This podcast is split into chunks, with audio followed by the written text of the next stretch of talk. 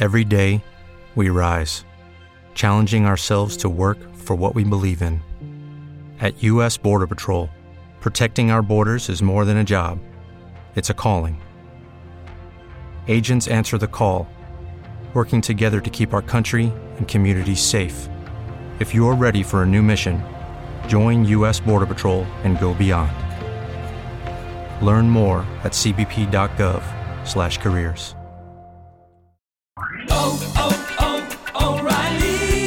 ¿Necesitas ayuda? En O'Reilly Auto Parts te ayudamos. ¿Necesitas algún consejo? Te aconsejamos. Nuestros profesionales en autopartes están siempre disponibles para ayudarte a encontrar lo que necesites. Excelente servicio al cliente es solo una de las ventajas que ofrece O'Reilly Auto Parts. Los profesionales en autopartes. Auto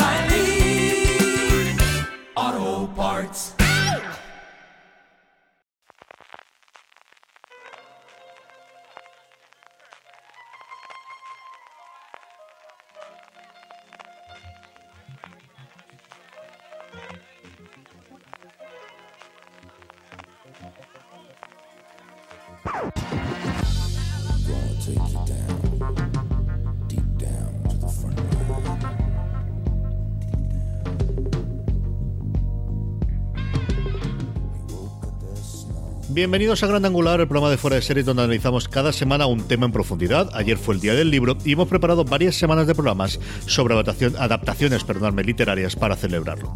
En este primer episodio vamos a hablar de adaptaciones de novelas de fantasía y ciencia ficción a series de televisión, incluidas las más influyentes de los últimos tiempos. Sí, vamos a hablar de Juego de Tronos inevitablemente, pero también de aquellos proyectos basados en libros que están por venir. Yo soy CJ Navas y en este programa me acompañan en primer lugar Marina Such. Marina, ¿cómo estamos? Muy buenas, CJ, ¿qué tal? Y también Marichu Lazábal. Marichu, ¿cómo estamos? Pues muy bien, dispuesta a hablar de Juego de Tronos y de muchas otras.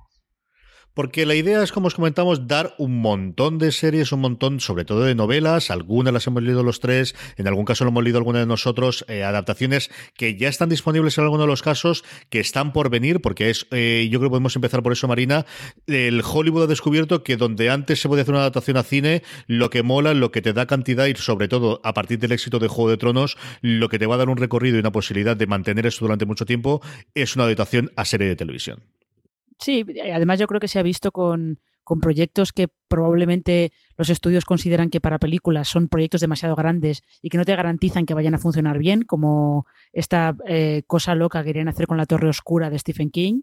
Ya vimos que la primera película no funcionó del todo bien, pero a lo mejor la serie sí que, sí que encuentra su público y tiene éxito. Eh, y además ahora como está todo el mundo está buscando franquicias y universos integrados y sagas y lo que sea para poder mantener durante mucho tiempo un producto que les funcione, pues eh, en esas estamos, aquí tirando de, libros de fantasía que tengan ya una base de fans creada.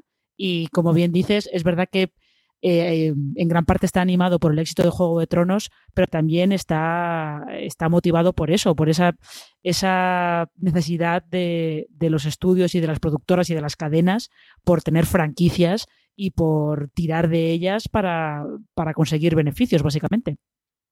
Marichu Marina hablaba de, cómo se intenta con estas adaptaciones utilizar o, aprovechar una base de fans ya creadas, pero tú, que además quizás es la persona de toda la redacción que más contacto tiene con editoriales habitualmente, yo creo que también se ocurre el, el efecto contrario, ¿no? El, el, editoriales que apuestan por un libro que después de una adaptación le permita convertirse en un bestseller más allá de lo que la propia novela podía haber llevado de seguidores y de compradores en un primer momento.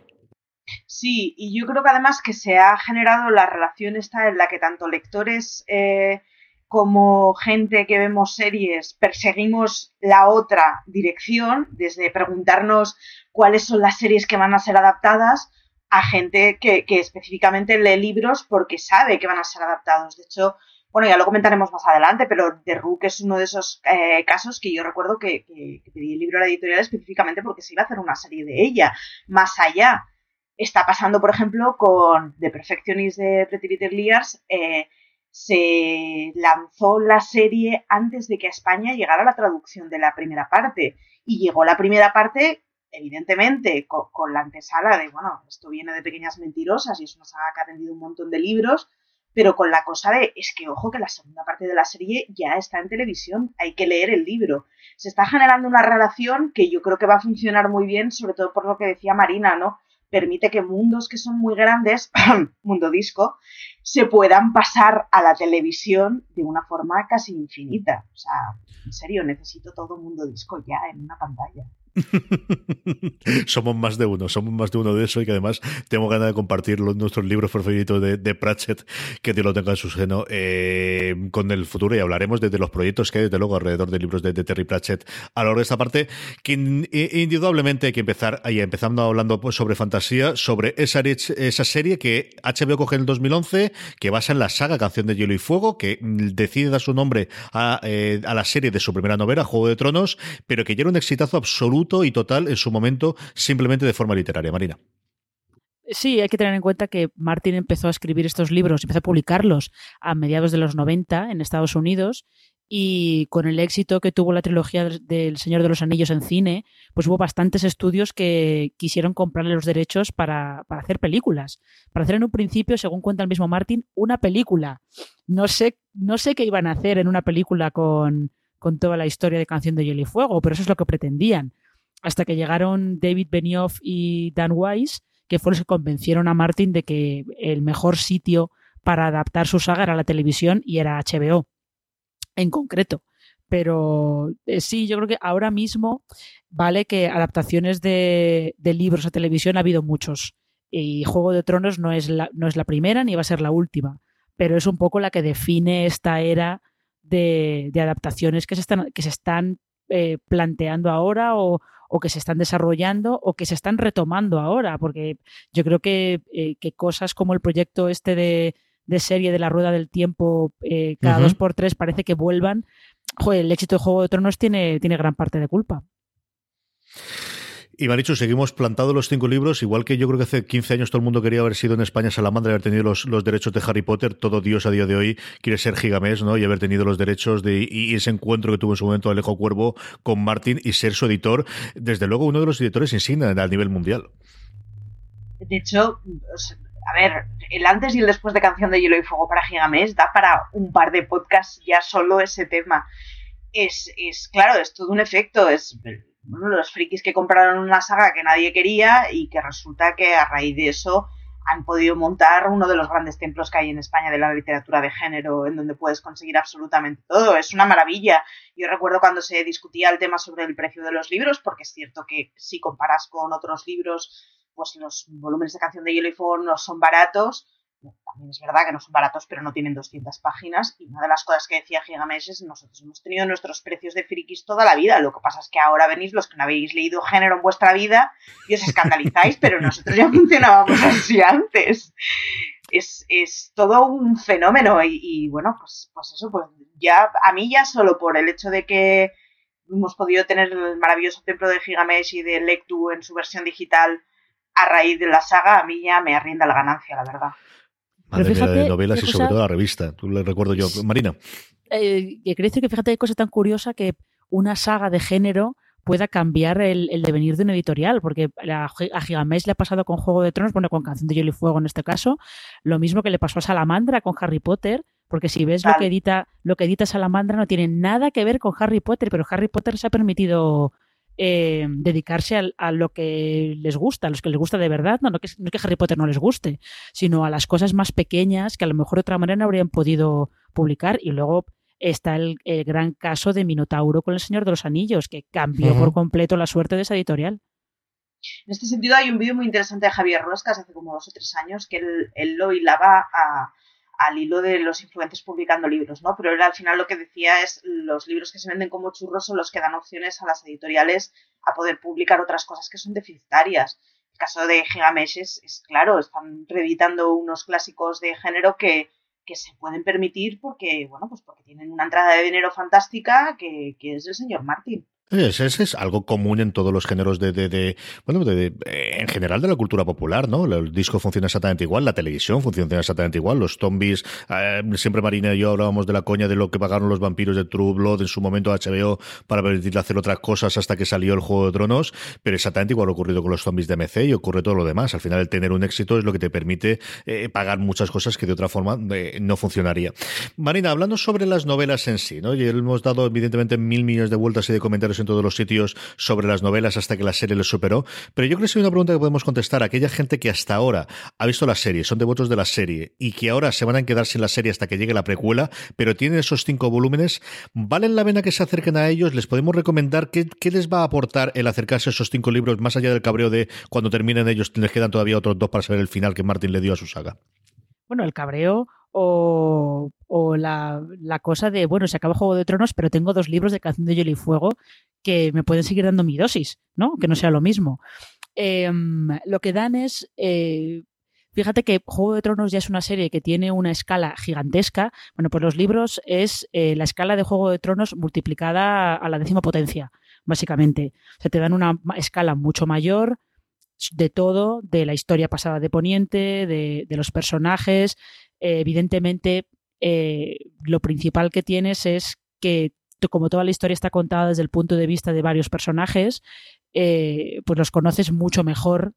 En la serie se les conoce bastante bien, pero los conoces muchísimo mejor. yo creo que merece, merece mucho la pena por algunos detalles que son un poco distintos en la obra de Martin o cómo a Martin le interesan determinadas cosas que en la serie se ven reflejadas, pero a lo mejor no tanto merecen la pena por eso, porque es un mundo enorme, amplísimo y, sobre todo por, eh, encontrar yo creo que una, apreciación distinta hacia, hacia, los responsables de la serie por haber conseguido manejar esos tochazos de mil páginas y de más de mil páginas que Martin escribió específicamente con la idea de esto no se va a poder adaptar a televisión jamás en la vida. Ay, señor, si es que dime de que dime que lo que quieras y al final lo conseguirás, sí, desde luego que sí. Marichu, alguien que se quiera acercar por primera vez a las novelas, que no solamente tiene el cuerpo de las cinco novelas, sino todas las que hay anejas, incluido también ese maravilloso volumen de El mundo de hielo y fuego, eh, ¿con qué le podemos explicar el gusanillo más allá de es que la sequía va a ser muy larga hasta que llegue la precuela? Si la serie os engancha porque es como un culebrón venezolano pero con espadas, las novelas son mucho más que eso. Y además, eh, la serie ha seguido su camino en ciertos arcos que han sido cambiados respecto a las novelas y uno de ellos es especialmente jugoso y sorprendente. Yo lo dejo ahí, no es un spoiler, todos sabemos que siguen caminos distintos y hay uno de los caminos que cuando estás en los libros es como de hoy, hoy, hoy, hoy, hoy lo que estoy leyendo. A mí una de las cosas que me gustó de los libros de Martin, que llegué a acabar eh, dos en su momento de ver, es esa ampliación del universo. Lo que comentaba Marina, el, cómo Martin está totalmente obsesionado como cómo funciona el mundo. Hay varios momentos en, varios de las, temporadas, especialmente en esta última, en el que se hacen planteamientos de cómo se da de comer a toda esta gente, y eso en las novelas, junto con toda la heráldica, junto con toda la historia de casas menores en las que puede tirar hojas y hojas y hojas, e, e, es una de las cosas que a mí me fascinaron de la, de la novela. Evidentemente, al final, el dragón volar no lo vas a ver, aún más que en tu imaginación, pero esa parte de que él le importa mucho cómo funciona el mundo y cómo funciona la vida de las personas normales, que normalmente en las sagas de fantasía heroica especialmente se suelen quedar muy abandonados, que al final es el héroe y seguir al héroe. No, aquí nos interesa el héroe evidentemente y vamos a seguirle el camino, pero también cómo la gente que dentro de esta batalla va a poder vivir y cómo va a poder mantenerse durante el resto de la, historia. Esa es una cosa que yo creo que aportan las novelas y que aportan pues el sentido ¿no? de lo que quería hacer Martin con, su, con su grandísima saga.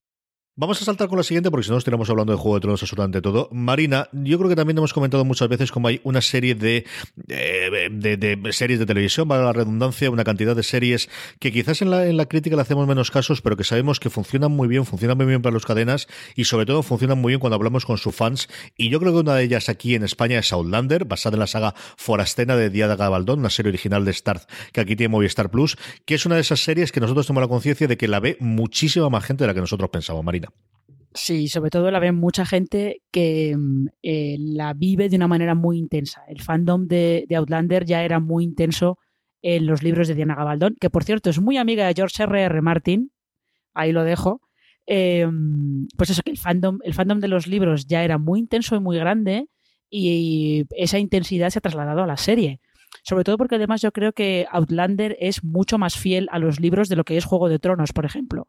Sí que, sí que por lo que yo tengo entendido, porque yo los libros de Diana Gabaldón no los he leído, porque yo tengo entendido, cuando cambian cosas son es poquito y son a lo mejor matices, matices de pues de presentar cierta escena que a lo mejor eh, vista en los, leída en los libros pues eh, puede tener un pase, pero vista en televisión puede ser un poco problemática pero en realidad son bastante más fieles de, lo que han sido nunca Benioff y Weiss a la obra de Martin. Eh, eh, Marichu, Lander es una de esas eh, sagas que, tenemos tradicional en la fantasía, que yo creo que se vendió también bastante, y esta ya es un, poquito de tiempo. Yo recuerdo, Lorena, comprar uno de los volúmenes, no sé por qué la has ido a ver. ¿Tú tienes referencias de que la gente alrededor tuyo la, la, vea? Porque yo es una de estas series de verdad que alrededor, mm, normalmente nunca hablo de ella, pero cuando hablo, sí, yo la veo, yo la veo, yo la veo, y qué ganas tengo de ver la siguiente temporada o los siguientes episodios cuando lleguen. Yo reconozco que es de esas series que en mi entorno ni se ven ni se leen, al mundo del fandom de literatura de género que sigo tampoco es una de estas, pero sin embargo es de estas que a la que te pones a buscar cosas completamente randoms en entornos que se salgan de lo tuyo y que se salgan al final de la gente con la que te relacionas y que consume cosas parecidas a las tuyas, es como hay un mundo que no conozco.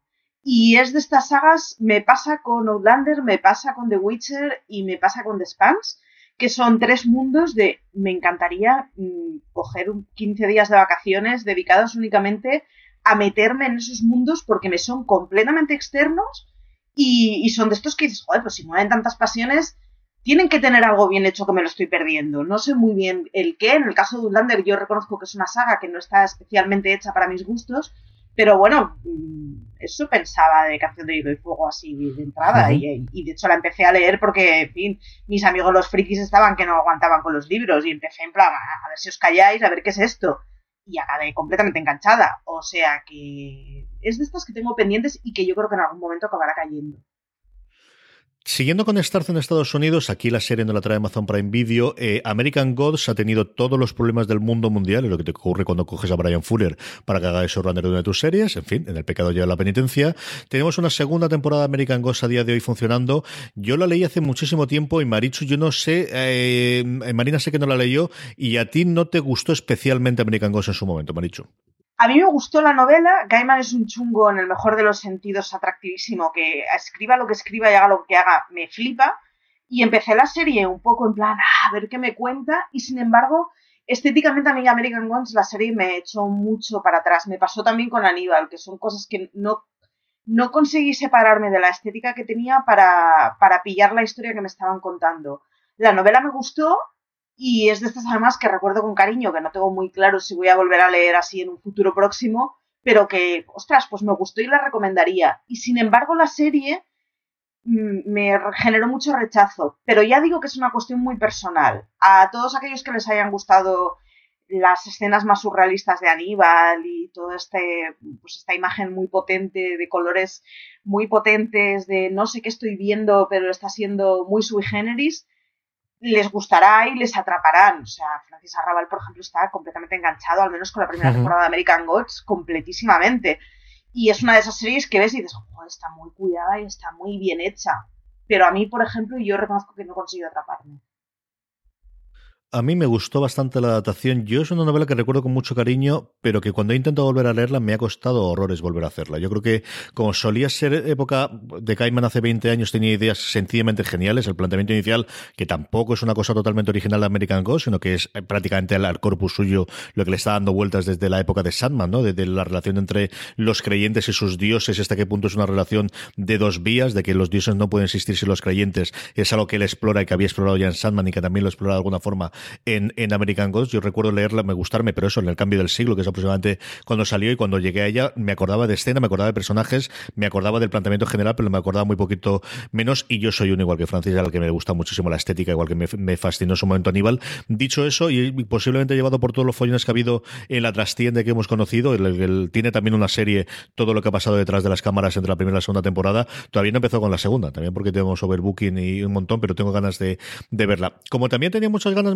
De ver una serie que fue la primera cosa, la segunda, después de, de, Patrick Melrose, que trajo Sky eh, como exclusiva en España, más allá de Gomorra, de que, que, recuperó los derechos, que era el descubrimiento de las brujas, eh, que está basada en una trilogía homónica de Deborah Harness y esta no te gustó especialmente.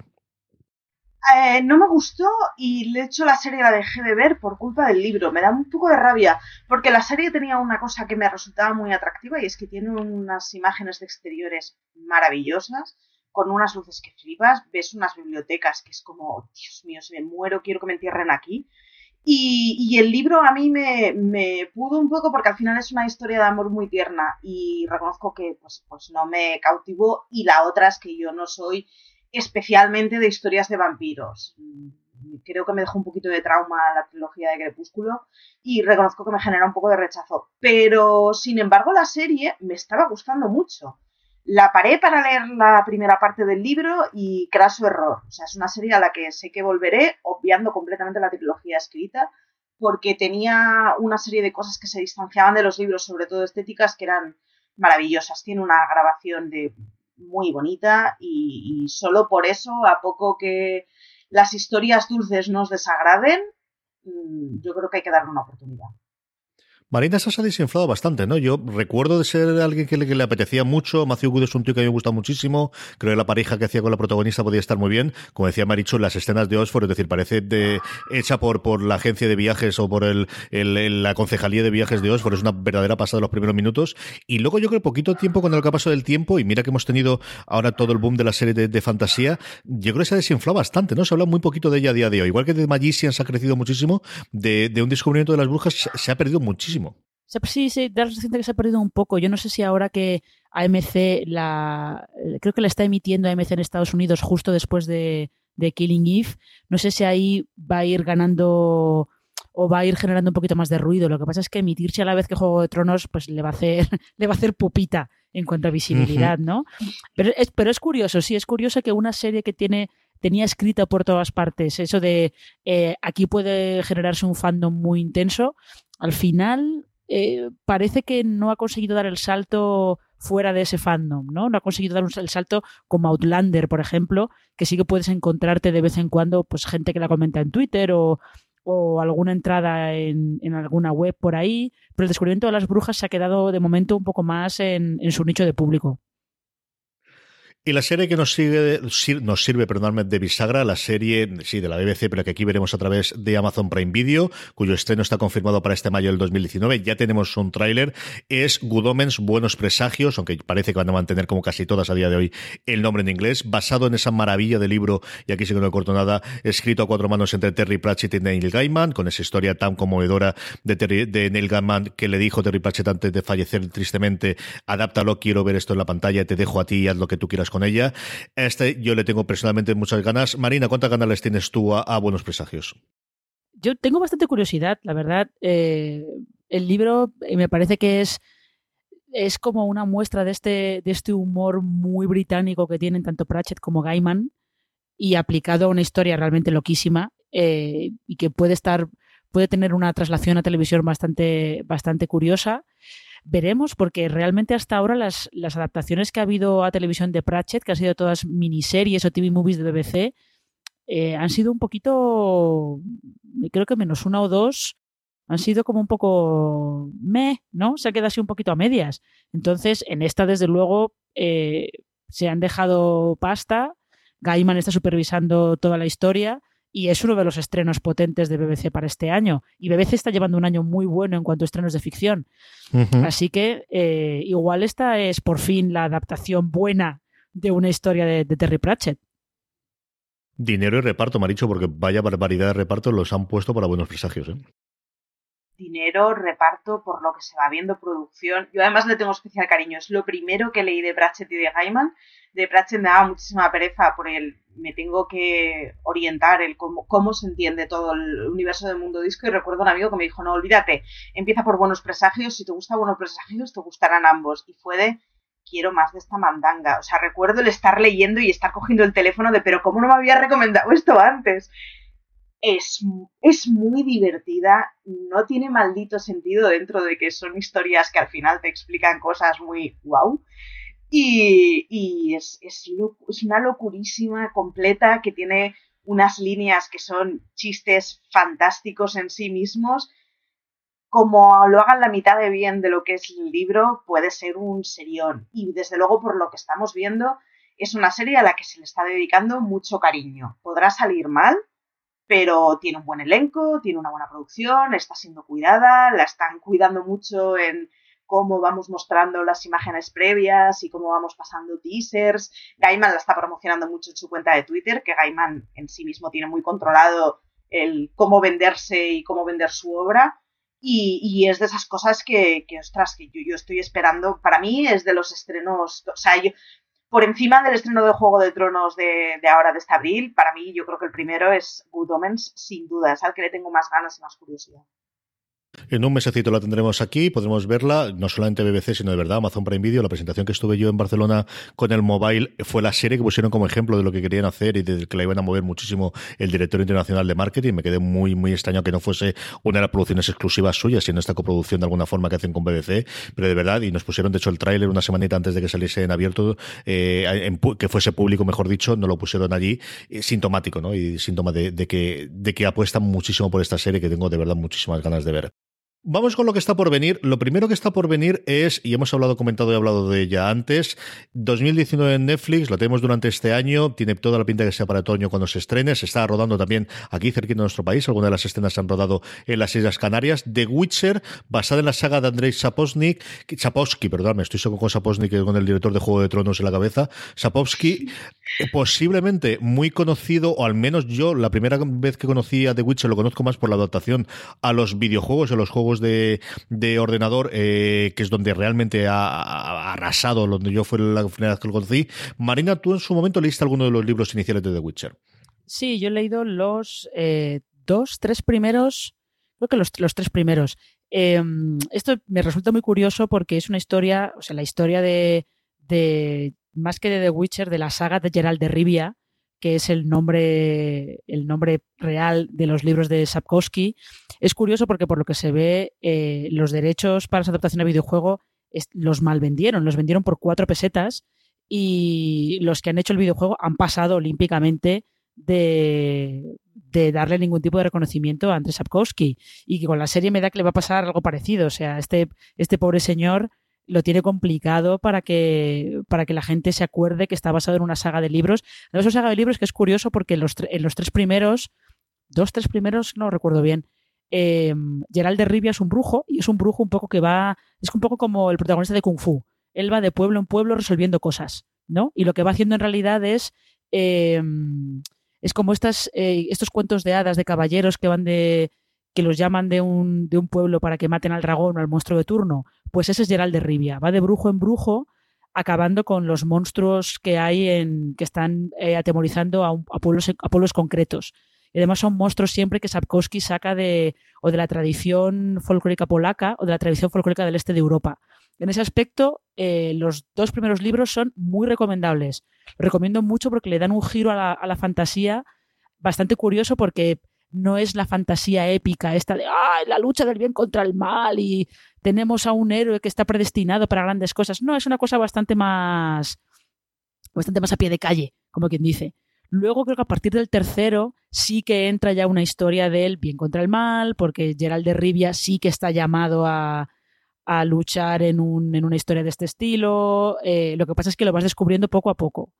Y lo que no sé es qué van a hacer con la serie. Si se van a ir directamente a adaptar el videojuego o si van a tirar de, de las cosas que Sapkowski incluye en los libros. Me imagino que a partir del tercero, que es cuando se vuelven más serializados. Un año después, en 2020, es cuando esperamos, bueno, vamos, parece que vamos a tener la primera adaptación de todo un fenómeno en Patrio, en este caso, las novelas de Laura Gallego sobre Memorias de Idún, que hubo sus rumores hace un año y medio, os acordaréis, que eh, se estaba gestando una adaptación para Movistar Plus y finalmente ha sido Netflix, en ese anuncio que hizo de cinco series de adaptación en muchos de los casos que irían para el 2020. Marichus, tú sigues leído y esto es un fenómeno sencillamente alucinante, ¿no? Sí, a mí la construcción del mundo de Memorias de Idun me gusta mucho. En general, Laura Gallego tiene, tiene una forma de escribir que, es como de quiero saber más. Me pasó también con el libro de los portales, que es una cosita muy cortita que se lee nada, en dos tardes de Laura Gallego. Eh, Memorias de Idun es interesante por la propia historia, pero lo más interesante de Memorias de Idun es el fandom que tiene alrededor y cómo fue un antes y un después en la literatura de género juvenil en España. Es de esos libros que yo recuerdo de estar leyendo y pensar, ojalá hubiera existido algo así cuando yo tenía 15, 16 años.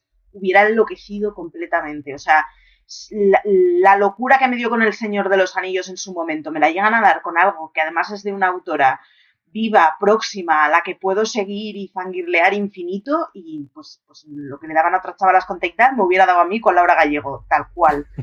Porque es una historia larguísima, es una historia con mucho jugo, son tres volúmenes que son de estos así buenos tochos para llevarte a la cama y apoyarlos tranquilamente en las piernas, ¿no? Es para leer en el metro.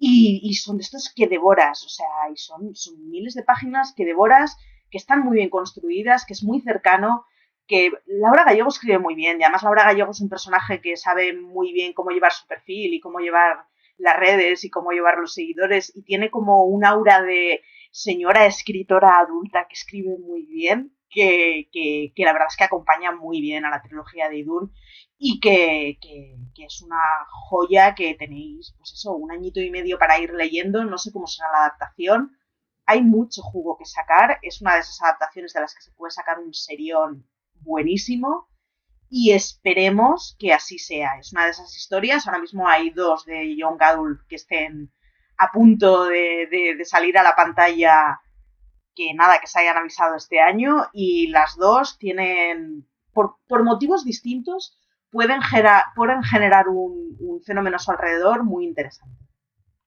Marina, tú leíste el primer libro. ¿Qué recuerdas especialmente del primer libro de la trilogía de Idun? Pues eh, tengo que confesar que bastante poco. tengo que confesar que bastante poco.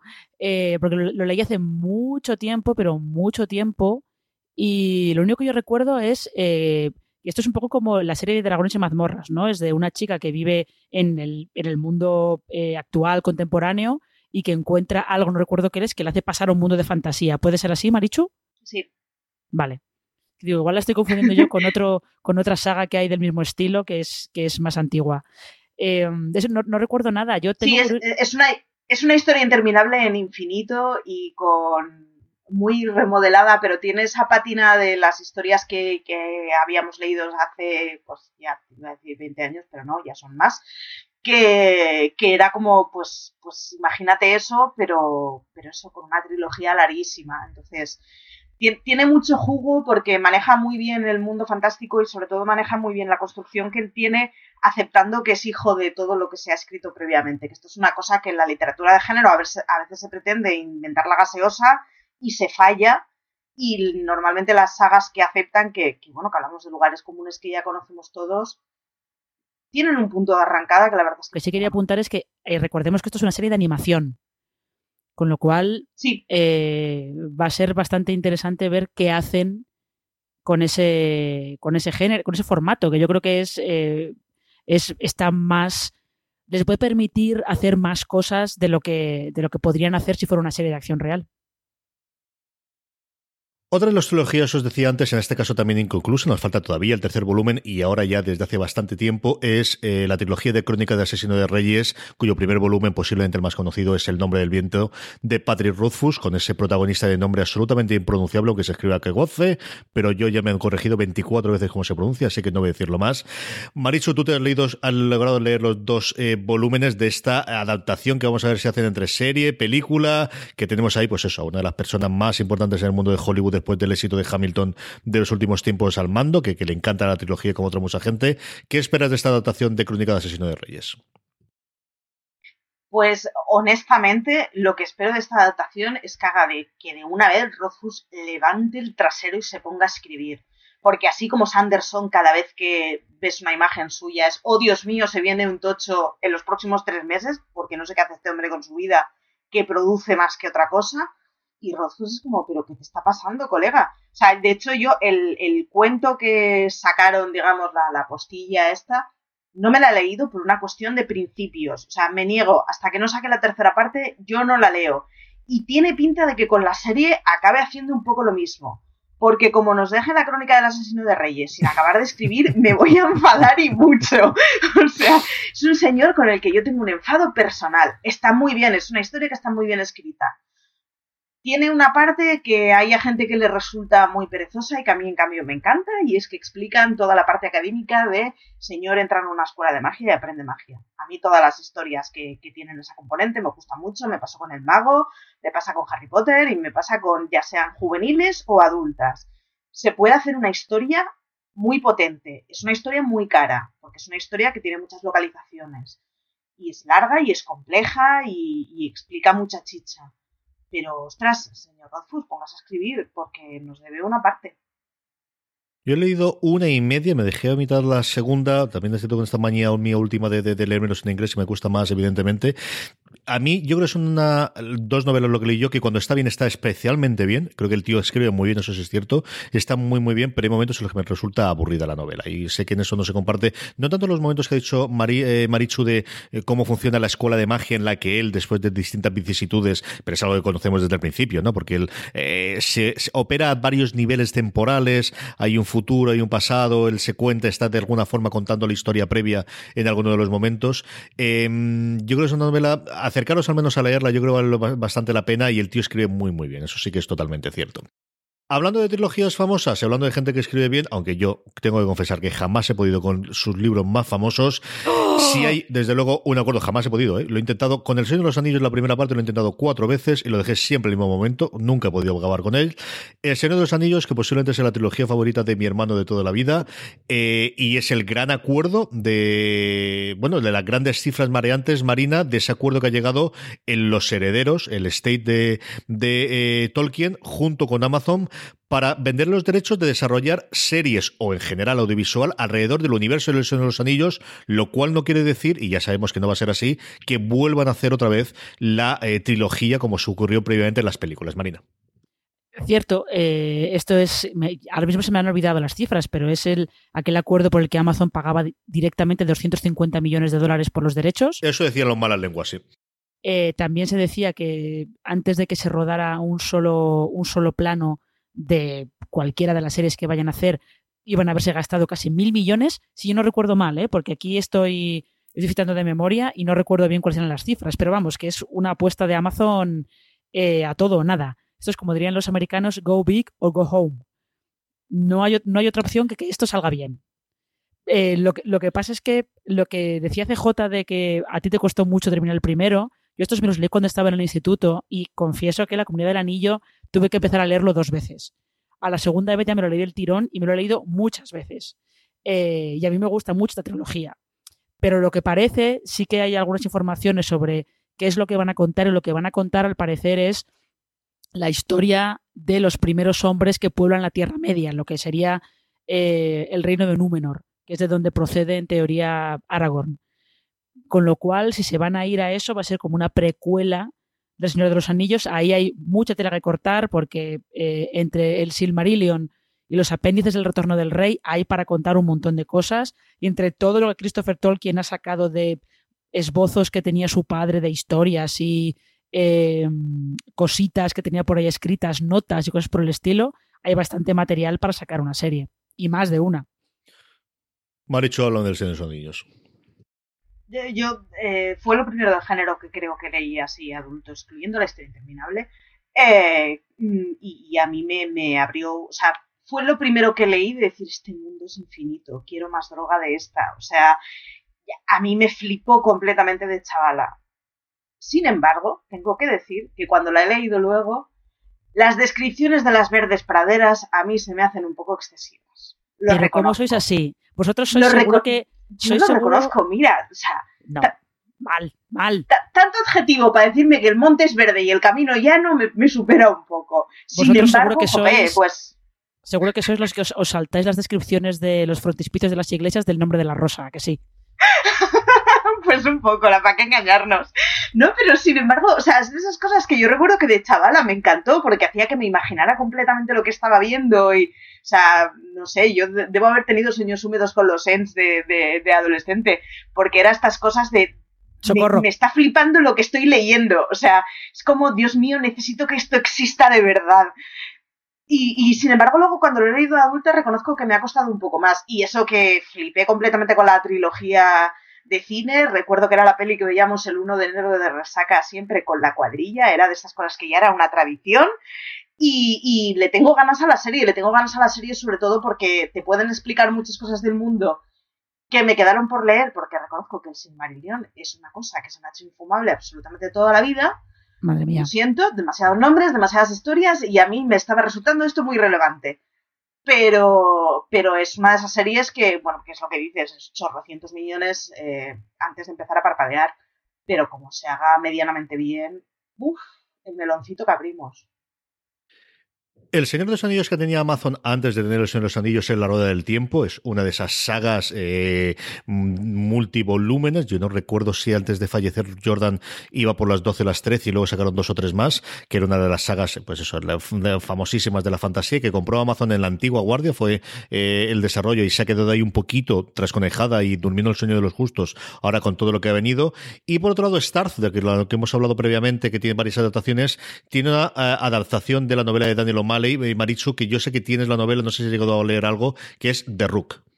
No la he llegado a leer, la tengo en la pila, que es así como mirando con, con, ojos temerosos al lado de la mesa, y la, la, tengo pendiente, le tengo ganas, es estos libros que he ojeado varias veces y dices, mm, bueno, el siguiente que empiezo es este, y le tengo ganas, y es de esos libros además que, que a mí me hicieron moverme simplemente con el anuncio de, ostras, es que se va a hacer una serie de ella. O sea, le tengo curiosidad yendo completamente a ciegas. De la otra que tenemos adaptación y sabemos muy poquito sobre ella, eh, Marina, es sobre la materia oscura. Eh, sí, bueno, yo quería decir que de la Rueda del Tiempo, si tenéis curiosidad, buscad, lo, lo, publicamos también en fuera de series, pero buscad la historia del piloto aquel loquísimo que se emitió de madrugada en FX hace unos cuantos años, porque es para flipar en colores. Eh, y sí, de la materia oscura va a haber adaptación este año, además. Eh, es eh, corre a cargo de la BBC, es la otra gran apuesta de BBC en ficción de este año. Además, en esta se nota también que se han gastado una buena pasta. Y La materia oscura es una trilogía, yo la recomiendo mucho porque es una trilogía eh, juvenil. No sé si recordáis que hubo un intento de adaptarla al cine con, que empezó con La Brújula Dorada, que se quedó muy a medias. El autor es Philip Pullman y es una historia de universos paralelos de crítica contra la, religión institucionalizada, que es muy sorprendente encontrártela en, un, en una saga de literatura juvenil, eh, sobre todo de fantasía juvenil, y los libros están muy bien, están muy bien. Eh, las, la historia que va contando y las ideas que va metiendo en esa historia están muy bien. Y desde luego yo tengo mucha curiosidad por ver eh, esta miniserie porque además la gente que está involucrada en ella, eh, pues tiene muy buena pinta. Así que está Lee Manuel Miranda otra vez, que está por todas partes este hombre este uh -huh. año. Y el responsable es Jack Thorne, que es un, un guionista que, aparte de, de, haber hecho bastantes miniseries que han tenido mucho éxito en, en el Reino Unido, por ejemplo, National Treasure, eh, es el responsable de, uno de los responsables de la obra de teatro de Harry Potter. O sea que expectación hay bastante. Os diría además que la, materia oscura está en España editada, creo que por Roca Juvenil, si no me equivoco, y es de estas trilogías que suele poner en ebook en oferta mogollón de veces. Yo, de hecho, la tengo comprada porque la he comprado de esto de la próxima semana el ebook vale 99 céntimos. Y, te, o sea, echadle un ojo porque aunque solo sea porque la puedes conseguir tirada de precio y, oye, mm, no está nada mal, que es una trilogía enterita, eh, echadle un ojo porque yo ya te digo, la, la, tengo entre las pendientes en el ebook por, precisamente porque es de, no se puede decir que no, algo así. Marichu, háblame de antihéroes. Yo recuerdo el día que se anunció que Globo Media compraba los derechos de esto y nos hablas eso un montón. ¿Qué hay detrás de este antihéroes escrito por Iria G. Parente y Selene M. Pascual? Antihéroes puede ser la locura y, y, y, en mayúsculas además. Es una novela muy corta de Iria y Selene. Iria y Selene llevan 10 novelas publicadas, 9 con Nocturna eh, es de esta pareja literaria que funciona, o sea, pues ahora están con dos, tres proyectos a la vez escribiendo. Acaban de sacar El Orgullo del Dragón justo el mes pasado, que es un tochaco maravilloso, que es la primera parte de una nueva saga.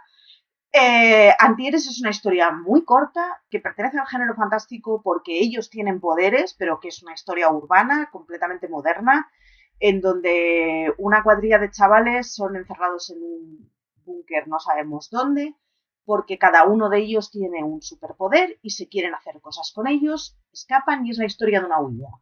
Y es básicamente la historia de cómo una cuadrilla de chavales eh, pues, pues, pues, vive en su adolescencia, cada uno siendo muy distinto, cada uno siendo muy raro, que es lo que les pasa absolutamente a todos los adolescentes, y, cada uno pues intentando encontrarse, que es lo que les pasa absolutamente a todos los adolescentes. Puede ser el fenómeno fandom del año precisamente por eso, porque es una historia que es fantástica, va a ser también de animación. Eh, absolutamente todos los chavales encontrarán a uno de los miembros en los que verse reflejados. Son además es una pareja que está muy sensibilizada con absolutamente cualquier cosa que suponga representar a una minería, de género, de, absolutamente todo, desde pues porque alguien puede ser introvertido, porque alguien puede tener problemas para relacionarse, porque alguien puede ser una persona que está descubriendo que, bueno, que, que, es homosexual y no sabe exactamente cómo caray enfrentarlo, de alguien que puede cualquier cosa que te pueda salir por la cabeza, que pueda tener una rareza un chaval, y todos los chavales hemos sido raros, esto al final es una cosa que se repite, encuentran su reflejo en ella. Puede ser el, efecto del año precisamente porque es una pareja que tiene un fandom completamente fiel, que pertenece a una generación de escritoras que la sororidad es lo que están haciendo entre ellas, se dan un, un apoyo increíble, se promocionan entre ellas, incluso entre gente que está publicando en diferentes editoriales se apoyan mogollón, tienen fandoms compartidos, no tienen fandoms que estén enemistados entre sí, eh, tiene todo lo bueno que puede tener para ser un fenómeno. Y, es de estas cosas que hay que echarle el ojo. Yo creo que es el ejemplo perfecto de lo que está pasando con la literatura juvenil, en, sobre todo en España, pero en general en la última década. Y hay que echarle un ojo. De verdad, es una novela muy cortita en realidad, que te la lees en un par de días y merece la pena por todo lo que se está generando a su alrededor. Maricho, sin solución de continuidad, háblame de Sombra y Hueso, que es una novela de Leigh Bardugo que va a adaptar Netflix y que no tenemos todavía fecha para ella. Es una saga infinita, es una trilogía que tiene Bardugo eh, alrededor de bueno, un lugar que podría ser Rusia un poco más tenebroso, un poco más oscuro y un poco más interesante. Eh, Bardugo, lejos de quedarse con la trilogía, ha generado, de hecho, se editó por Hydra el otoño pasado una historia de cuentos derivados alrededor del world building que tenía hecho. Y, y, resulta muy interesante. Yo reconozco que es una trilogía que a mí se me quedó un poco corta, me parece que es un poco escueta, la novela juvenil tiene que hay, hay algunas de ellas que dices, pues entiendo que es una novela juvenil, pero tiene mogollón del que tirar, y la trilogía original a mí se me quedó un poco escueta. Sin embargo, cuando vas leyendo cosas derivadas de ellas, de esto le tengo que echar un segundo ojo porque me parece que lo leí mal. Eh, tiene una premisa muy interesante, en, muy oscura, en la que se puede hacer una adaptación terriblemente interesante y que no sea nada juvenil, porque es una historia siendo algo completamente distinto, tiene en común con cosas tipo Gaiman, que absolutamente todo lo que te está contando, da igual que sonría y tenga flores, es truculento. Pues tiene ese toque en común de, ostras, qué, qué, qué oscuro esto que me están contando, qué tétrico, qué tenebroso, qué... Y sin embargo es muy interesante, tiene una premisa muy buena en la que al final dos hermanos luchan contra las tinieblas que apoderan a todo el mundo desde puntos muy distintos, uno desde un punto muy relacionado con la magia y otro desde un punto muy relacionado con la lucha cuerpo a cuerpo. Y, es de esas trilogías muy interesantes que además eh, dio un petardazo de narices cuando se, se publicó, así que la tenéis, yo creo que en todas las bibliotecas públicas del país está la trilogía de Bardugo, así que lanzaros.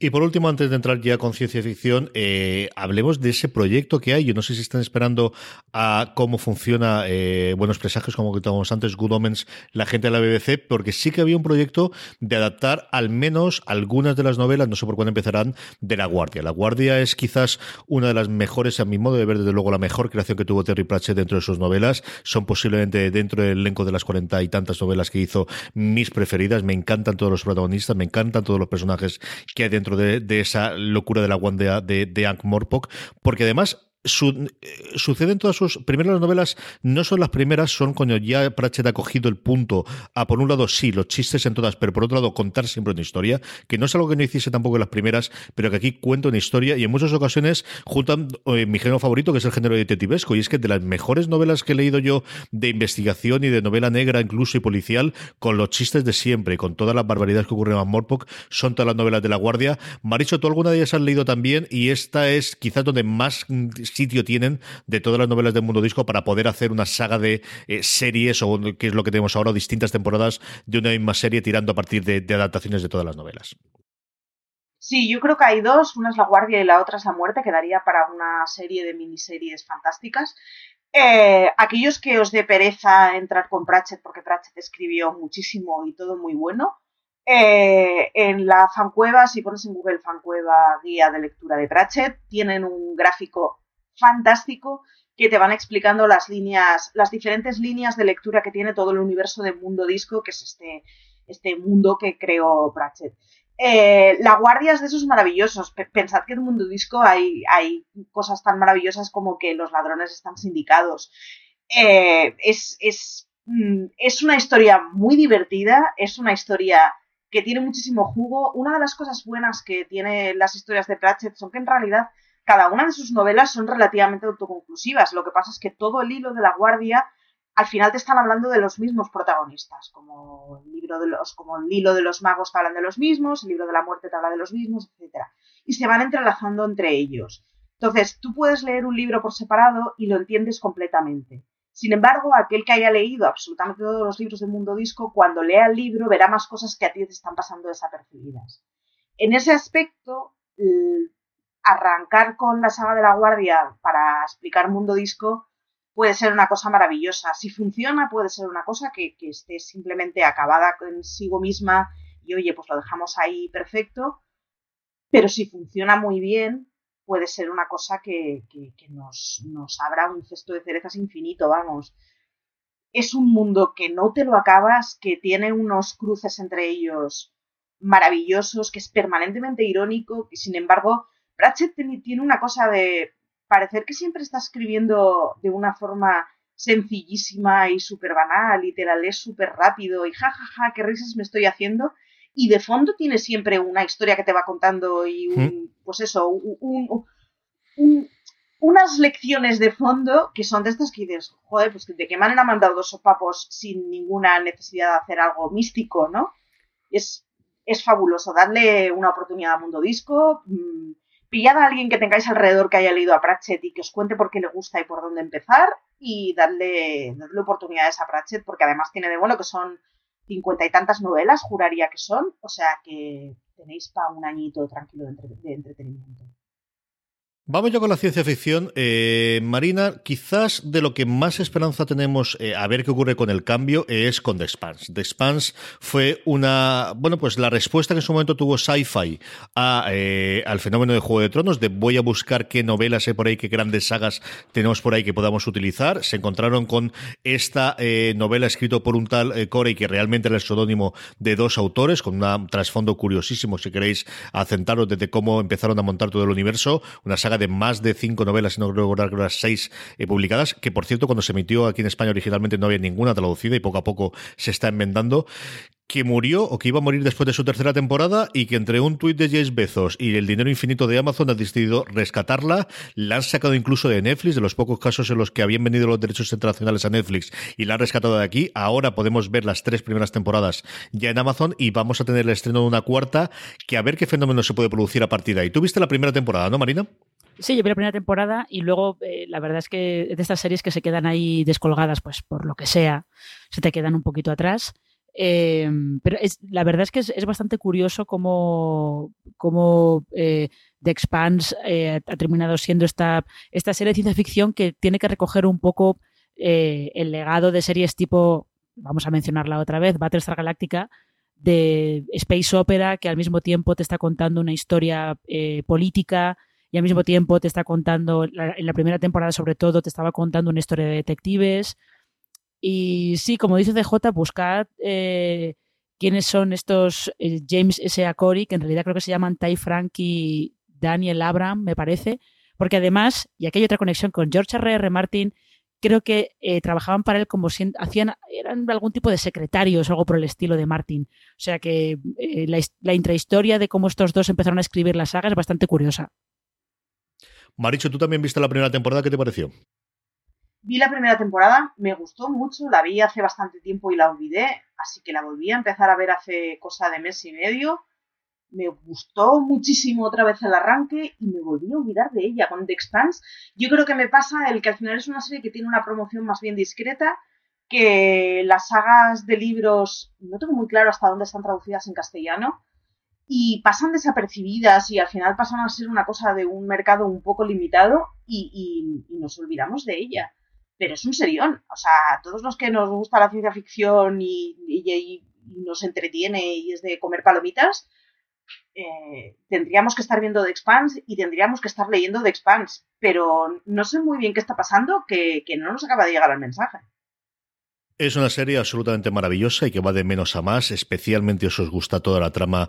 Eh, la primera temporada es una trama bastante concentrada en la que empezamos a ver todas las ramificaciones y todo el universo. En la segunda empezamos a abrirnos, vemos la, eh, el enfrentamiento entre las distintas colonias. Lo que nos plantea es un universo en el cual se ha explorado la humanidad más allá de la Tierra, en el que no hemos descubierto todavía ningún ser alienígena y es simplemente los humanos. Eso sí, los descendientes humanos han colonizado Marte y ha dado tiempo para que esas colonias se enfrenten con tierra, sean independientes y luego haya un tercer factor, un tercer eh, grupo de gente que son aquellos que están en el eh, cinturón de asteroides, que es donde fundamentalmente se está haciendo toda la riqueza minera, donde se están haciendo la, minería para poder poblar tanto a Marte, que es un lugar fundamentalmente aguerrido y muy militarizado por, por eh, los problemas que tiene para evidentemente habitarlo, y por otro lado la Tierra.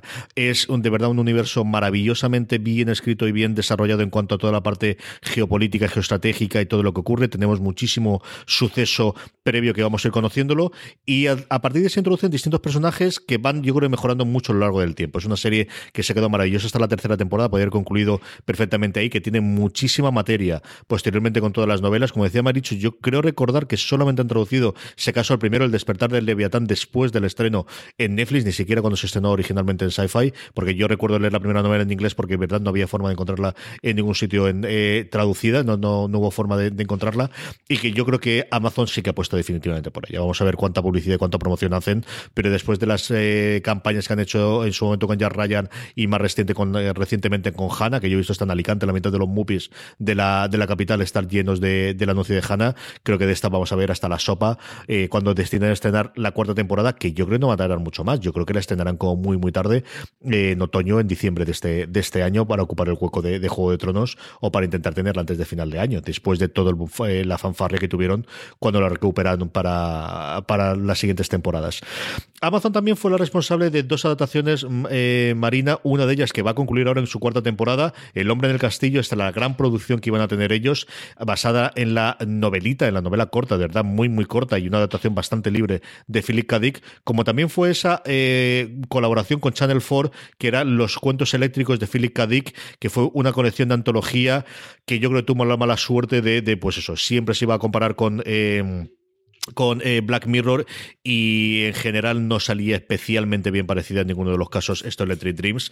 Pero bueno, es una señal marina desde que al final eh, quizás Amazon es la que está evidentemente junto con CBS All Access con el mundo de, Star Trek y esa es otra cosa totalmente en paralelo que estamos viendo los aficionados a la ciencia ficción, pero quizás es de las grandes cadenas, mucho más que Netflix, que luego comentarás alguna cosa, alguna cosa más, la que está posando por las grandes sagas de ciencia ficción, Marina ya es como el camino que, están intentando abrir de conseguir esas franquicias y, esos mundos que ya tienen una, base fan eh, previa, ¿no? Ya tienen esa base previa, entonces ellos quieren aprovechar aprovecharla y, tirar a partir de ahí. De, de, Man in the High Castle es, es verdad, es, una adaptación muy libre, sobre todo porque yo creo que el, el relato original de Philip K. Dick lo superan en la primera temporada, pero en plan muchísimo, y ya se van directamente a, a otras historias en las siguientes. Es una serie que también le ha pasado de todo, ha tenido cambios de showrunner. Durante la segunda temporada creo que ni siquiera tenía showrunner, era como una funcionaba como de una manera asamblearia realmente curiosa. debe ser lo más cercano a una serie eh, con un método de un método de dirección anarquista que, que ha habido nunca en la televisión, pero funcionaba, salía adelante. Y lo de los Electric Dreams eran, es una serie que era muy regular, era muy regular porque cada, cada cuento y cada historia eh, tenía un tono diferente, lo llevaba a alguien distinto. Hay veces que Philip K. cuesta mucho de adaptar porque pues puede, puede eh, tirar de unas ideas que en papel quedan muy bien, pero adaptadas a la, pantalla son más complicadas. Pero yo sí que creo que había un, un episodio que sí que está muy bien, que se llama The Commuter, no recuerdo cómo se tradujo en España, que es como una historia a medias entre fantasmas y universos alternativos que realmente merece mucho la pena que se vea. Y luego los demás, bueno, pues algunos están entretenidillos, otros no son gran cosa, hay algunos realmente locos. Yo creo que si a la gente, para los aficionados de ciencia ficción y ciencia ficción eh, muy típica, esto no es las distopías futuristas de Black Mirror, esto es otra cosa, creo que sí que merece la pena echarle un vistazo. La última adaptación, antes de que vayamos a lo que está por venir, que vimos el año pasado fue Altered Carbon, una de las series que confiaba muchísimo Netflix en ella, con un Kinaman que venía, bueno, pues de haber hecho en su momento distintas cosas en series y venía a hacer Robocop, de que también se esperaba muchísimo.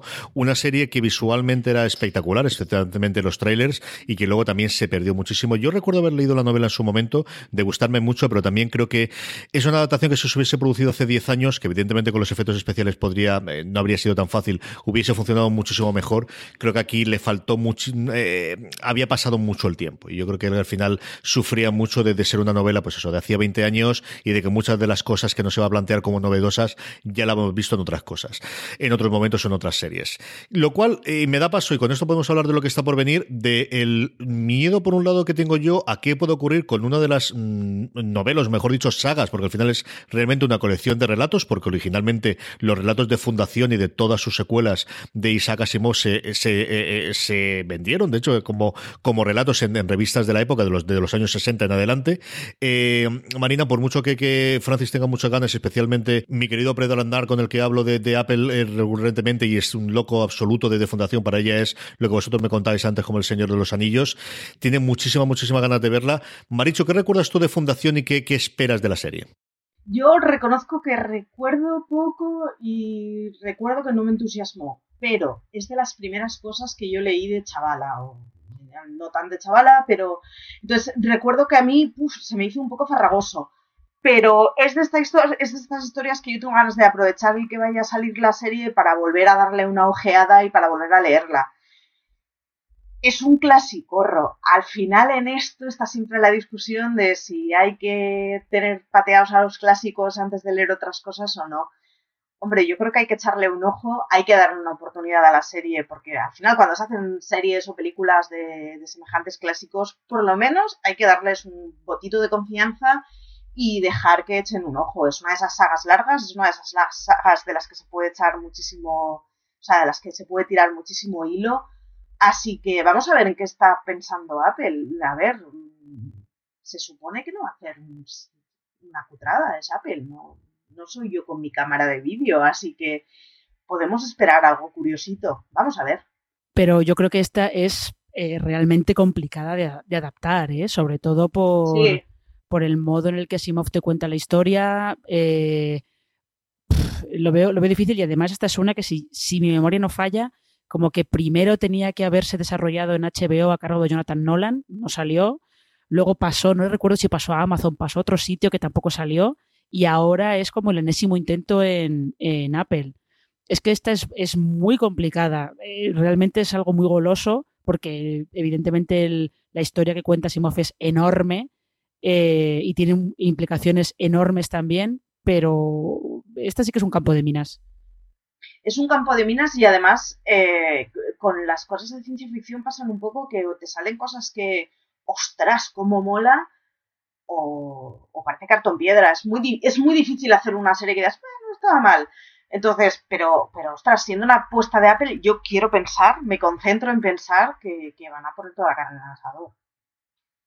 Yo las leí hace no demasiado tiempo. Asimov es el autor favorito de mi padre de toda la vida. Él tiene absolutamente todo lo que publicaron en español a lo largo de los, de los tiempos. Yo recuerdo a mi padre estar fastidiado cuando falleció Asimov como un mes. O sea, de verdad que era una cosa que le afectó muchísimo porque para él es el, que más eh, por encima de todas las cosas. Y yo, en cambio, lo leí de hace recientemente pronto al final las novelas realmente son conjunto, como os decía antes, de relatos, relatos que además todos siempre tienen un cierre al final, un giro final típico de, de los relatos que podemos explicar en, en, en, las revistas y que buscan siempre al final el giro final y el sorprenderte muy en, eh, parecido a lo que sean. Entonces, no sé lo que quiere hacer Apple, si lo que va a hacer es cada uno de estos relatos hacer mini temporadas o hacer miniseries, o cada uno de las de las eh, tres o cuatro eh, novelas cortas que conforman cada uno de los libros hacer un episodio con cada una de ellas. Yo creo que lo primero se queda muy corto, lo segundo quizás demasiado largo. No sé si va a utilizarlo como inspiración todo el universo para contar historias propias a partir de ahí. A mí Goyer, que es el que se ha quedado después de la separación amistosa de los dos co-creadores para que él se quede como showrunner, no es santo especial de mi devoción y me da cierto paso cierto eh, miedo. Y al final, como decía Marina previamente, es una cosa que ha dado vueltas por Hollywood, Dios sabe cuánto tiempo, ha estado un montón. En fuera de series con Jorge y con Dos Carlos, yo creo en los 10 años hablamos de cuatro posibles adaptaciones, incluida esa última, que es la que más esperanza me da, de, Lisa Joy y de, y de Nolan. Y bueno, pues al final va a ser Apple con, con, eh, con Goyer eh, el que va a llevarla adelante. Mm, dos cositas más. Amazon va a traernos el ferrocarril subterráneo, que es una idea brillante. Yo he leído las primeras páginas eh, Underground Railroad que tuvimos, la idea fundamental es eh, tomar la historia real del Underworld Railroad americano, que era una serie de casas y una serie de acuerdos que había para llevar a esclavos del sur al norte después de la guerra civil americana. Sobre ello tuvimos una eh, serie en WGN, creo recordar, que era una cadena que también nos trajo en su momento eh, esta de, la explosión nuclear eh, marina de Manhattan, ¿no? Es como se llamaba. Hizo dos series, una Manhattan, otra Underground, si no recuerdo mal, es como se llamaba aquello, Railroad, una de las dos se llamaba. Underground, Contaba esa historia contando esa historia, duró solamente dos temporadas, hablaba muy bien de ella, y esta es una novela que cuenta esa historia con el giro en que realmente ese eh, ferrocarril subterráneo metafórico de que ocurrió históricamente fuese de verdad, que realmente construye alguien ese ferrocarril para llevar a los antiguos esclavos del sur hacia el norte. Yo empecé a leerla y es una novela que tuvo bastantes premios, que tuvo bastante reconocimiento cuando salió y que tengo mucha curiosidad por terminar. Tengo esa y luego otra que posiblemente hablemos en su momento de terror, que es Lovecraft Country, son dos de las adaptaciones que más ganas tengo. Y hablando de premios, y con esta terminamos, la gran ganadora en los última eh, época de los premios Hugo, hasta el punto de que las tres novelas de la trilogía de la Tierra Fragmentada ha ganado sucesivamente los tres años los premios Hugo, que es una cosa que jamás había ocurrido en la, en la época. TNT ha comprado los derechos para adoptar al menos la quinta estación, que es la primera de la trilogía de la Tierra Fermentada. De esta Marina, tú has leído alguno, Marichu lo tiene pendiente. Marina, eh, antes de que hablemos un poquito de, Marichu que le atrajo a ella, ¿qué te ha parecido la primera novela y qué crees que puede traernos esta quinta estación? Em, la, primera novela, que es la única que yo he leído, que es justo la quinta estación, yo creo que lo más interesante que tiene es em, cómo está contado todo el punto de, el punto de vista de la historia, porque eh, estamos en un mundo en el que hay eh, algunos personajes que tienen la capacidad de dominar la tierra a su antojo. No voy a decir más porque lo interesante es descubrirlo. Es, realmente es un, es un mundo bastante original. Y lo más original que tiene, que tiene la novela es el punto, de, el punto de vista racial desde el que está todo contado. No es que los personajes eh, sean de eh, de un color de piel distinto al resto, sino que tener esa habilidad los marca como distintos y los hace, los convierte en, que estén sujetos a la misma discriminación y los mismos prejuicios y el mismo odio que sufrían los afroamericanos en, Estados Unidos durante los 60, por ejemplo. Eso es lo más interesante que tiene, que tiene la novela. Y mm, realmente que TNT haya comprado los derechos es curioso sobre todo por toda la movida que hay ahora eh, en el nuevo conglomerado de AT&T al comprar Time Warner y todo el rollo, y porque además TNT tiene otra adaptación, en este caso de cómic, de una historia de ciencia ficción, que es la de eh, el, el, Rompenieves, creo que se llamó en España, Snowpiercer, que está, está adaptación un cómic francés, en francés se llama Le Transperginis o algo así, no sé cómo se pronuncia, y es una adaptación que lleva dando vueltas también años, el piloto se ha tenido que volver a rodar, yo no sé si se lo veremos en algún momento. Entonces es curioso que TNT se haya quedado con los derechos de la quinta estación. Evidentemente es una avenida que creen que les puede dar réditos, pero con toda esta movida que hay, eh, con AT&T que no sabe muy bien qué va a hacer con esa parte de Time Warner que son TNT, TBS y TCM, tengo un poco de miedo de que esto a lo mejor eh, o no salga adelante o termine en HBO, por ejemplo. Yo estoy contigo. Yo creo que llegar nos llegará. Lo que no tengo nada claro es que nos llegue ahí o, que se la quede Time Warner para su nuevo canal de pago o ese Warner Media que esperamos que, que, nos llegue a partir del año que viene. Maricho, este que lo tienes pendiente, ¿qué te llamó la atención a ti para acercarte a él y para tenerlo allí eh, pendiente de lectura? Eh, hay que leer a Jameson. Es de esas cosas que están Bindi, eh, que son dos cositas muy pequeñitas que tiene editadas Crononauta. Está Hurley y está Jemisin. Son de esos nombres de mujeres que están escribiendo literatura de género que si te gusta tienes que leerlas, aunque solo sea por enterarte un poco de la misa a la mitad de lo que se está comentando. Es muy difícil encontrar ahora mismo un portal de literatura de género, ya sea español o ya sea americano o angloparlante, digamos, que, que, no hable de Jemisin, que no la ponga bien y que no la ponga como una de estas tipas a las que hay que leer, aunque solo sea para desmitificar el que la literatura de género no es de mujeres. Hay unas mujeres fantásticas escribiendo género tanto en España como fuera de España, eh, que están haciendo cosas muy potentes, que están haciendo propuestas muy modernas en muchos sentidos, sin necesidad de cargarse el género que están escribiendo, y, que, a las que hay que leer y a las que hay que hacer casito porque están cambiando muchas cosas. Entonces, yo reconozco que es de esas trilogías de las que intento leer pocas reseñas para, para no llevarme mucho descalabre de argumento, pero, pero hay que leerlas y hay que ponerse las pilas y hay que leer a un montón de señoras que están publicando cosas muy interesantes, que se están comiendo el mercado con patatas y que se están comiendo absolutamente todos los festivales que se están que se están eh, montando sobre la literatura en todo el mundo. Así que hay que dar una oportunidad, no solo a ella, hay, un, hay una ristra enorme de señoras con los ovarios muy bien puestos y que están demostrando que si algo no es la literatura de género, es un, es un círculo solo de hombres. Yo recuerdo leer la sinopsis y decir, uff, qué cosa, y esto ganó Lugo, pero qué puede ser, eh, no me, no me atraía absolutamente nada. Leer las cinco primeras páginas y decir, qué barbaridad. O sea, yo no recuerdo tener, recuerdo que me había parecido, había pasado a dos años antes igual con otra novela que en su momento también llegó a ganó Lugo, que fue Justicia Auxiliar de Anne que es una verdadera maravilla, que no sé a qué espera alguien para comprarlo. Lo que pasa es que esta, si lo demás son complicado de adaptar, yo creo que el Justicia Auxiliar lo tiene todavía más. pero, pero es una verdadera.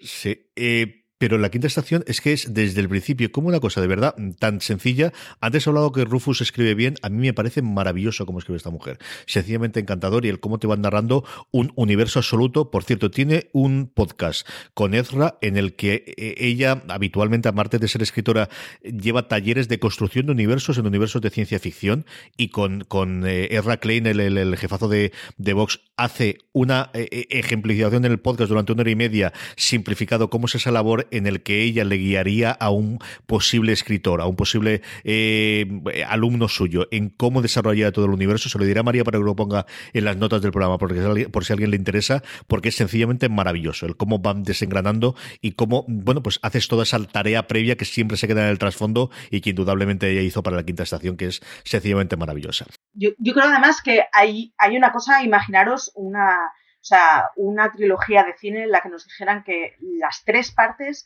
han sido ganadoras del Oscar a la mejor película.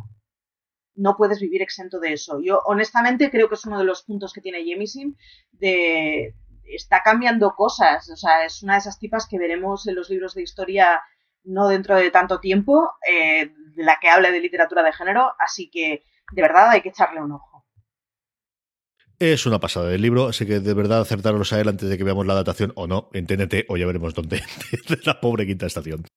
Con esto terminamos el programa de hoy. Como os decíamos antes, tendremos más eh, eh, programas en, Gran Angular, en Fuera de Series, sobre las adaptaciones eh, literarias a la, pequeña pantalla, que es el, signo de nuestros tiempos. Tenemos muchos más programas sobre Gran Angular y muchos otros en Fuera de Series en Apple Podcast, en iVoox, en Spotify o allí donde escuchéis podcast. Simplemente buscad Fuera de Series. Maricho Bolazábal, muchísimas gracias de haber estado conmigo en este programa. Muchísimas a ti. Por cierto, le he echado un ojo de Expans. Eh, se edita justo el cuarto volumen ahora en mayo y lo está editando Nova, así que podemos respirar tranquilos y esperar que se acabe de editar en castellano. Pues se han dado prisa, ¿eh? Se han dado prisa porque te digo yo que hace un par de años no tenían ninguno, ninguno, ninguno. No, no, no va, a estar no va a estar yendo a un volumen al año, así que podemos respirar tranquilos. Es cuando sacaron la primera temporada, entonces. Exacto. Marina Such, muchísimas gracias. Hasta el próximo programa. Hasta el próximo programa. Un placer, como siempre. Y a todos vosotros, querida audiencia, gracias por estar ahí. Recordad, tened muchísimo cuidado ahí fuera.